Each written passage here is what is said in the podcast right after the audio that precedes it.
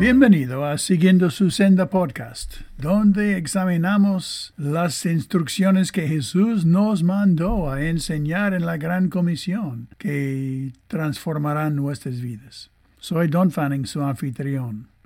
Jesús fue preguntado una vez cuál es el gran mandamiento de la ley. Y Jesús respondió, Amarás al Señor tu Dios con todo tu corazón y con toda tu alma y con toda tu mente. Y el segundo es semejante. Amarás a tu prójimo como a ti mismo. Mateo 22, versículo 37 y 39. La razón es que todos los demás mandamientos son diferentes maneras de amar a Dios y amar a tu prójimo. Y también en el negativo no amar a Dios y ni su prójimo. Así cada uno se debe tomar en serio. El mandamiento en el podcast de hoy es un ejemplo, con una serie de mandamientos para proteger tus relaciones con otros y no destruirla. Sugiero que escuche bien. El mandamiento es no permitan la inmoralidad sexual, la impureza o la codicia. Efesios capítulo 5 versículos 3 y 4 pero fornicación y todo inmundicia o avaricia, ni aun se nombre entre vosotros, como conviene a santos, ni palabras deshonestas, ni necedades, ni truanerías que no convienen, sino antes bien acciones de gracias. Esta serie de mandamientos todos tienen que ver con relaciones con sus prójimos.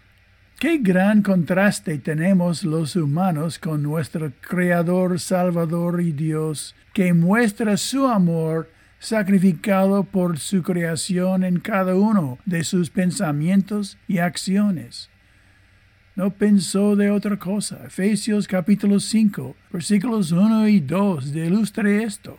Mientras tanto, quienes somos el objeto de su amor, nos comportamos de manera lujuriosa y autocomplaciente, egoísta, y aún así Él todavía nos ama y nos urge a dejar la pecaminosidad de nuestra carne y vivir como Él.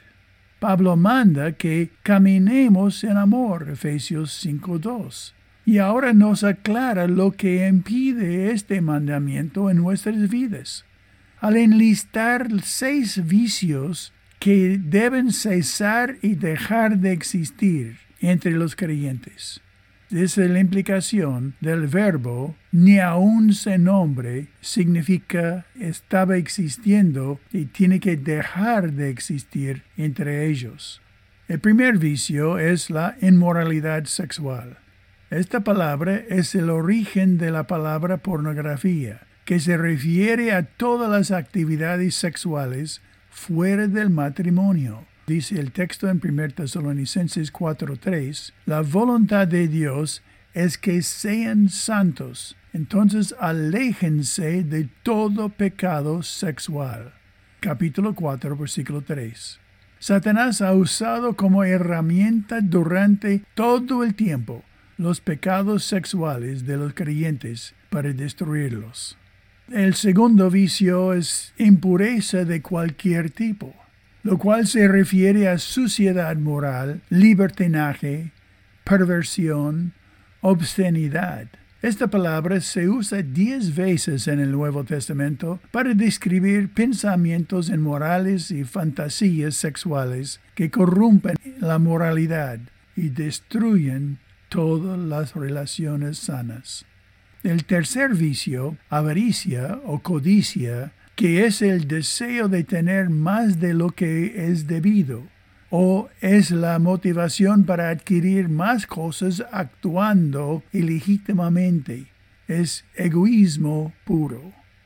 El cuarto vicio, cuentos obscenos, significa descaro, obscenidad, indecencia, hablar sucio o con malas palabras.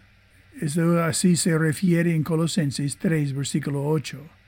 es el hablar del mundo. El quinto vicio es conversaciones necias, que significa hablar tonterías, estupideces, conversaciones de alcantarilla o lenguaje de la calle. El sexto es chistes groseros, que significa jocosidad o burlarse de otros. Se refiere a convertir cualquier rasgo o declaración de otros en chiste o burla, algunas veces con insinuaciones sexuales sugestivas. Nunca se burlen de otros. Número uno, porque duele, y número dos, no hace ninguna bien con esto. Y otra vez, destruye la relación.